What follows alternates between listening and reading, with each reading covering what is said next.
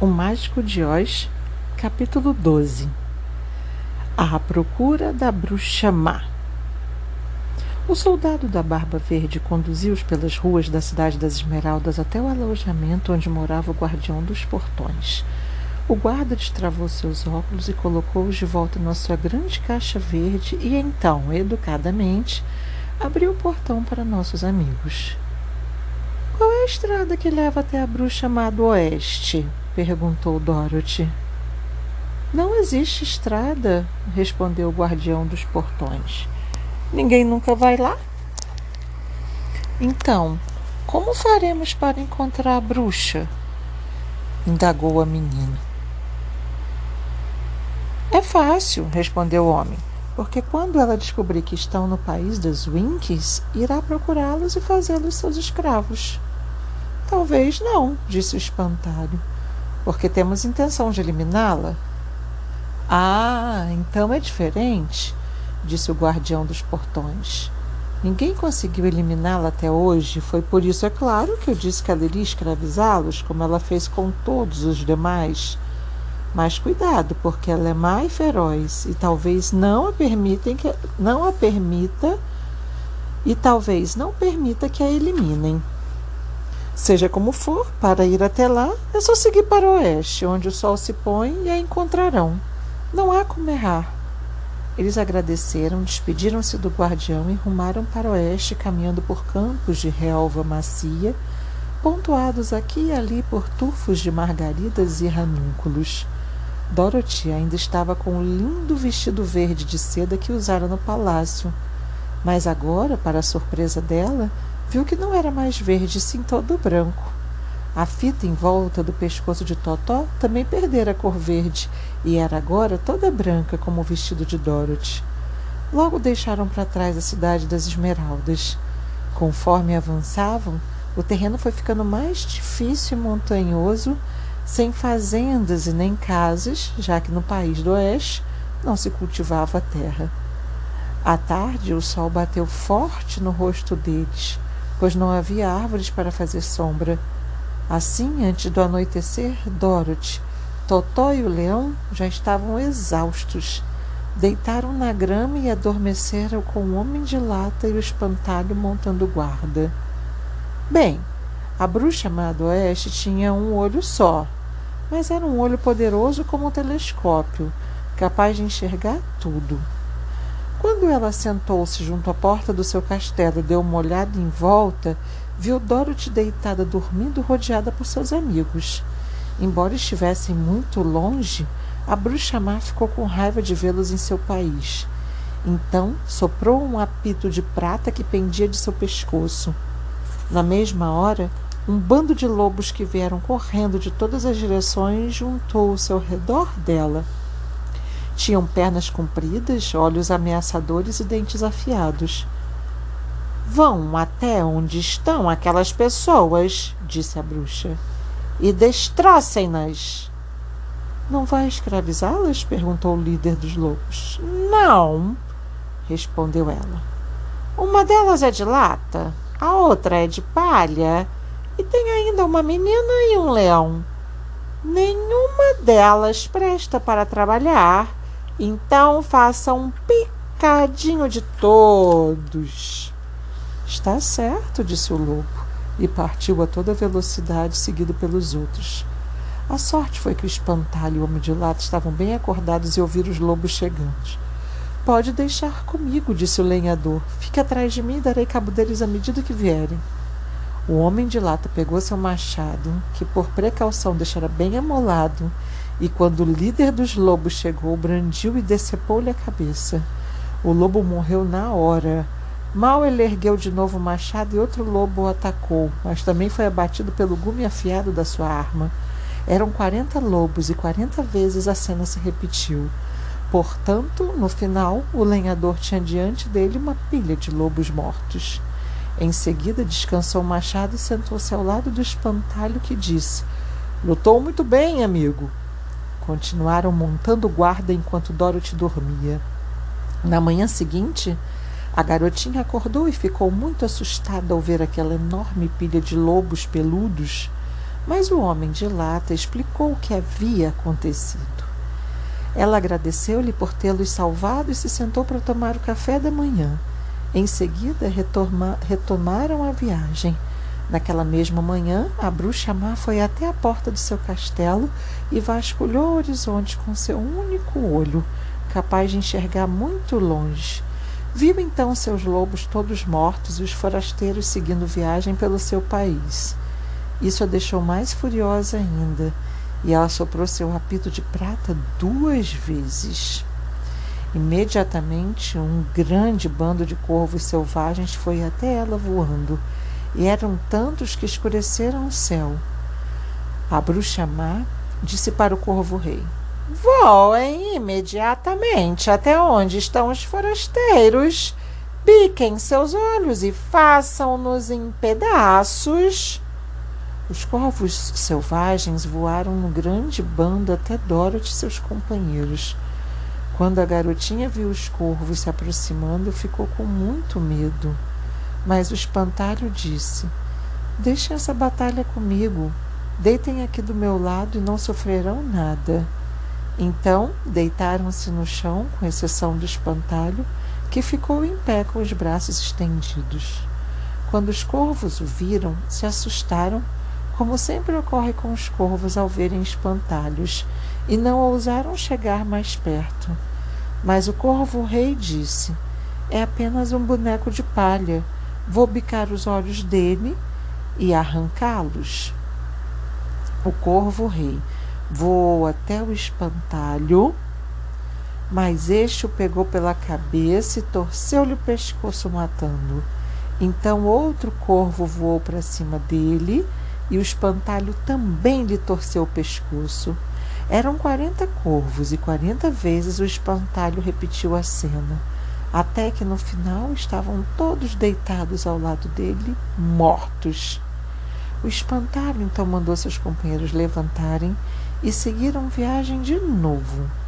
Quando a bruxa má olhou outra vez e viu todos os seus corvos mortos e empilhados, ficou terrivelmente furiosa e soprou três vezes o seu apito de prata. Logo em seguida, Ouviu-se um grande zumbido, zumbido no ar e um enxame de abelhas negras voou até ela. Procurem os forasteiros e matem todos a ferroadas, ordenou a bruxa. E as abelhas deram meia volta e voaram imediatamente até o local onde Dorothy e seus amigos seguiam caminhando. Quando o homem de lata viu o enxame se aproximando, o espantalho já decidira o que fazer. Tire toda a minha palha e jogue em cima da garotinha, do cachorro e do leão, disse para o lenhador. Assim as abelhas não conseguirão picá-los. Foi o que fez o companheiro. Assim que Dorothy se deitou pertinho do leão, com Totó nos braços dela, cobriu os três totalmente de palha. As abelhas chegaram e não encontraram ninguém para picar, exceto o homem de lata. Mas quando voaram para cima dele, arrebentaram todos os seus ferrões contra a lata e não machucaram o lenhador nem um pouco. E como abelhas não sobrevivem sem ferrões, foi o fim das abelhas negras que morreram todas e ficaram espalhadas em volta dele como montinhos de carvão esfarelado. Então Dorothy e o leão se levantaram e a menina ajudou o homem de lata a colocar a palha de volta no espantalho até deixá-lo do jeito de sempre. Assim, retomaram sua jornada uma vez mais. A bruxa má ficou tão furiosa quando viu todas as suas abelhas negras mortas, parecendo montinhos de carvão esfarelado, que sapateou, arrancou os cabelos e rangeu os dentes de raiva. Chamou então uma dúzia de seus escravos winks e deu-lhes lanças afiadas ordenando que fossem até os forasteiros para destroçá-los. Os Winks não eram pessoas corajosas, mas tinham que fazer o que lhes era mandado. Então foram caminhando até perto de Dorothy. O leão, porém, deu um grande rugido e partiu na direção deles. E os coitados dos Winks ficaram tão assustados que fugiram correndo o mais rápido que puderam. Quando voltaram ao castelo, A bruxa má deu-lhes uma surra de cinta e mandou-os de volta ao trabalho. Então sentou para pensar o que faria em seguida. Não conseguia entender porque todos os seus planos para destruir os forasteiros haviam falhado. Mas ela era uma bruxa não apenas perversa, mas também poderosa, e logo concebeu outro plano. Ela guardava no seu armário um gorro de ouro com um diadema de diamantes e rubis em volta.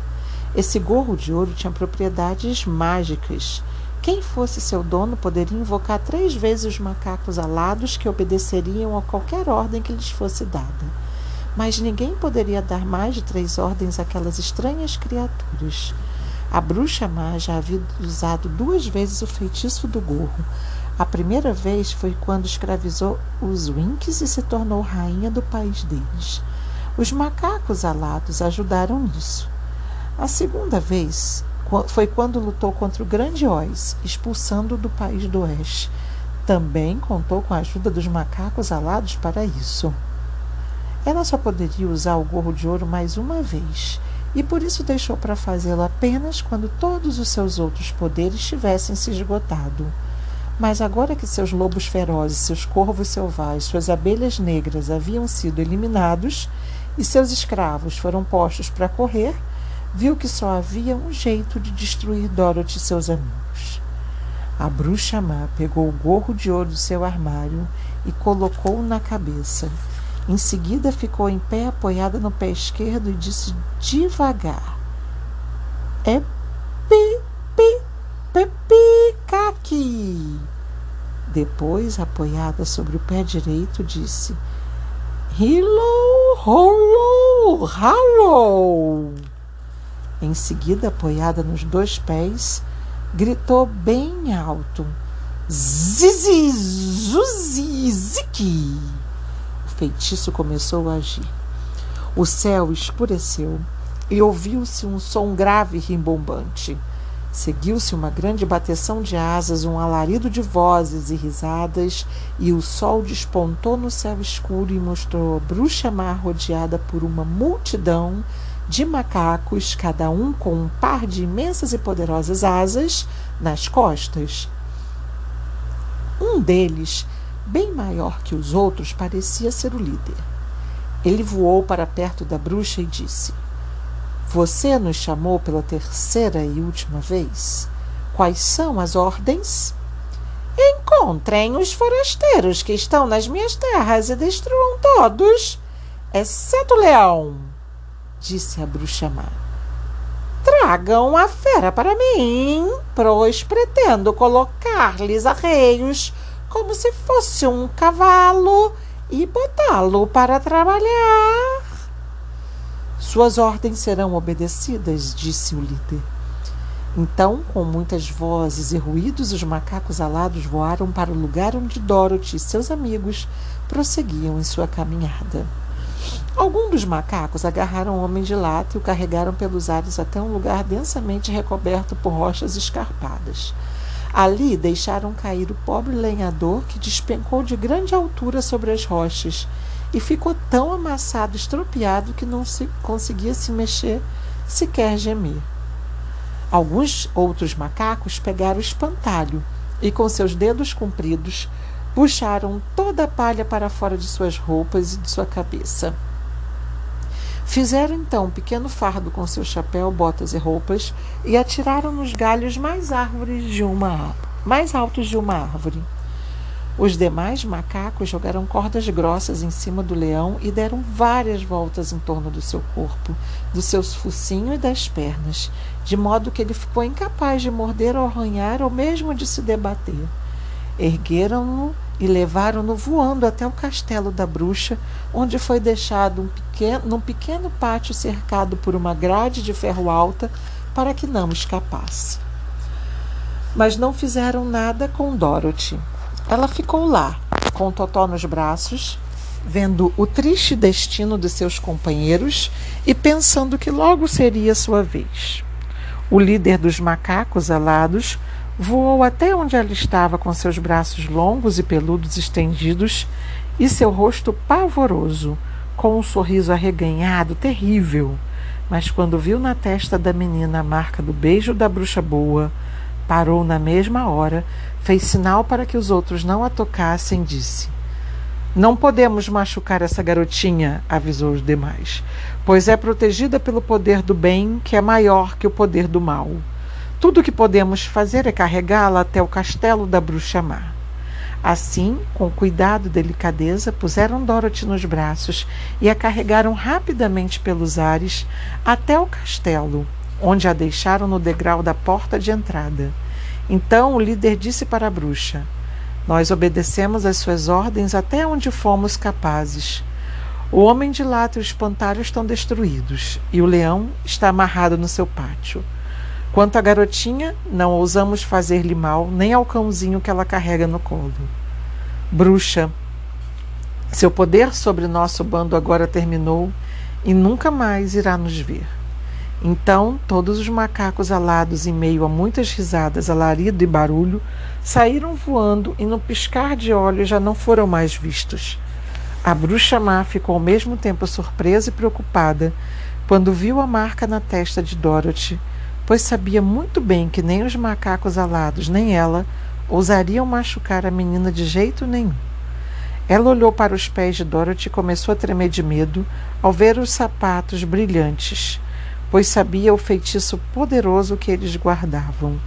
De início, de início, a bruxa foi tentada fugir de Dorothy, mas encarou os olhos da menina e viu a alma simples que havia atrás deles e também que a garotinha não sabia o poder maravilhoso que os sapatos brilhantes lhe conferiam.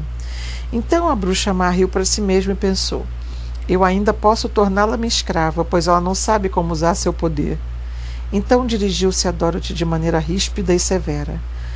Venha comigo e ouça bem tudo o que eu lhe digo. Se não acabo com você, do jeito que fiz com o Homem de Lata e o Espantalho. Dorothy seguiu-a pelos belos aposentos do castelo até que chegaram à cozinha, onde a bruxa ordenou que lavasse a louça e as panelas, varresse o chão e mantivesse fogo alimentado com lenha. Humildemente, Dorothy começou a trabalhar e resolveu fazer isso da melhor maneira possível, pois já estava feliz só por não ter sido morta pela bruxa má. Como Dorothy, com Dorothy muito ocupada trabalhando, a bruxa decidiu ir até o pátio para atrelar arreios no leão covarde, tratando como se fosse um cavalo. Imaginou que seria divertido fazê-lo puxar sua carruagem sempre que ela fosse sair. Mas quando abriu o portão, o leão deu um rugido muito alto e saltou na direção dela com tamanha ferocidade que a bruxa ficou com medo, voltou atrás correndo e fechou o portão de novo. Já que não posso já que não posso colocar arreios em você, disse a bruxa para o leão, falando através das barras do portão. Vou matá-lo de fome. Você só vai comer se fizer o que eu mandar.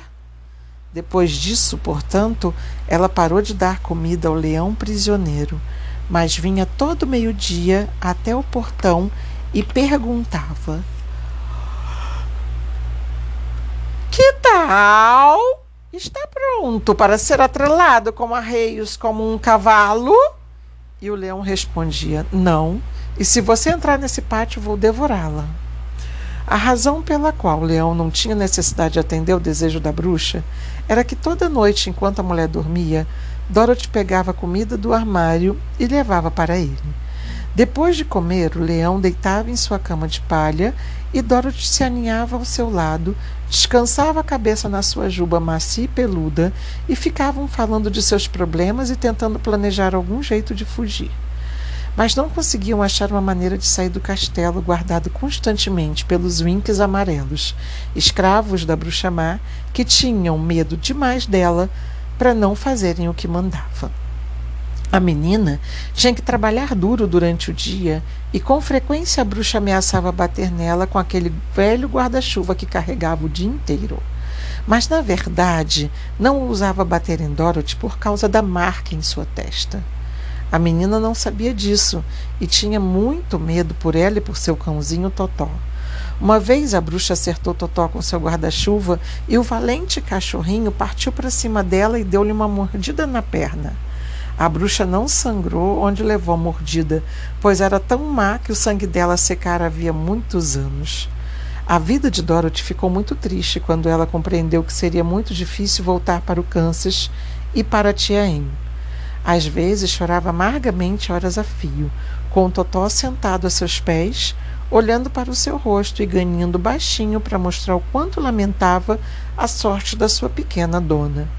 Na realidade, para Totó não fazia muita diferença estar no Kansas ou na terra de Oz, desde que Dorothy estivesse com ele. Mas sabia que a garotinha se sentia infeliz, e isso fazia sentir-se infeliz também. A bruxa má queria muito ficar com os sapatos brilhantes que a menina usava. Suas abelhas, seus corvos e seus lobos estavam agora todos empilhados e secando ao sol, e ela esgotara todo o poder do seu gorro de ouro, mas se pelo menos pudesse pegar os sapatos brilhantes, eles lhe, da lhe dariam mais poder do que todas as outras coisas que havia perdido. Ela observava Dorothy com muita atenção para ver se ela alguma vez tirava os sapatos, imaginando que talvez pudesse roubá-los. Mas a menina tinha tanto apreço por seus lindos sapatinhos que nunca ficava descalça, a não ser à noite quando tomava banho. A bruxa tinha muito medo de escuro e não ousava entrar no quarto de Dorothy à noite para pegar os sapatos. E seu horror à água era ainda maior que o medo do escuro, por isso não chegava nem perto de Dorothy quando ela estava no banho. Na verdade, a velha bruxa nunca tocara em água, nem deixara jamais que a água tocasse nela de maneira nenhuma. Mas a malvada criatura era também muito esperta e finalmente concebeu um jeito de conseguir o que queria colocou uma barra de ferro no meio do chão da cozinha e depois, por meio de suas artes de feitiçaria, tornou o ferro invisível aos olhos humanos. Assim, quando Dorothy entrou na cozinha, não viu a barra, tropeçou nela e caiu estendida no chão. Não se machucou, mas na queda, um de seus sapatos brilhantes saiu do pé, e antes que pudesse pegá-lo, a bruxa já tinha passado a mão nele e o calçado no seu pé esquelético. A malvada ficou exultante com o sucesso da sua manobra, pois com um dos pés daqueles sapatos já contava metade do poder mágico deles, que Dorothy, além disso, não poderia usar contra ela, mesmo que soubesse como. A garotinha ao ver que havia perdido um de seus lindos sapatos, ficou brava e disse à bruxa: Devolva aqui meu sapato. Não, senhora, retrucou a bruxa. Agora é meu, não é mais seu. Você é criatura muito perversa, gritou Dorothy. Não tenho direito de tirar meu sapato de mim. Não importa. Vou ficar com ele assim mesmo disse a bruxa rindo na cara dela. E algum dia desses acabo pegando outro também. Isso deixou Dorothy tão furiosa que ela pegou um balde de água que estava ali perto e despejou em cima da bruxa, deixando-a molhada da cabeça aos pés. Na mesma hora, a malvada deu um berro de pânico e depois, enquanto Dorothy olhava para ela assustada, a bruxa começou a encolher e desaparecer. Veja só o que você fez! Ela gritou. Em um minuto eu vou derreter inteira! Eu sinto muito, juro, disse Dorothy, que se assustou de verdade ao ver a bruxa derretendo, que nem açúcar mascavo diante de seus olhos. Você não sabia que a água acabaria comigo? perguntou a bruxa chorosa, desesperada. É claro que não, respondeu Dorothy. Como poderia saber? Pois é isso. Em alguns minutos eu vou derreter e sumir, e você ficará com um castelo todo para você. Eu sempre fui uma pessoa má, mas nunca imaginaria que uma garotinha como você seria capaz de me derreter e colocar um fim nas minhas maldades. Veja só, e lá vou eu. Com essas palavras, a bruxa se desfez numa massa disforme marrom e começou a esparramar pelas tábuas lisas de madeira no chão da cozinha. Dorothy, vendo que a bruxa havia de fato derretido e sumido, pegou outro balde de água e jogou em cima daquela sujeira. Em seguida, varreu tudo para fora da porta. Então pegou de volta o outro sapato prateado, que era tudo que sobrava da velha mulher, limpou, secou-o bem com um pano e calçou no pé de novo.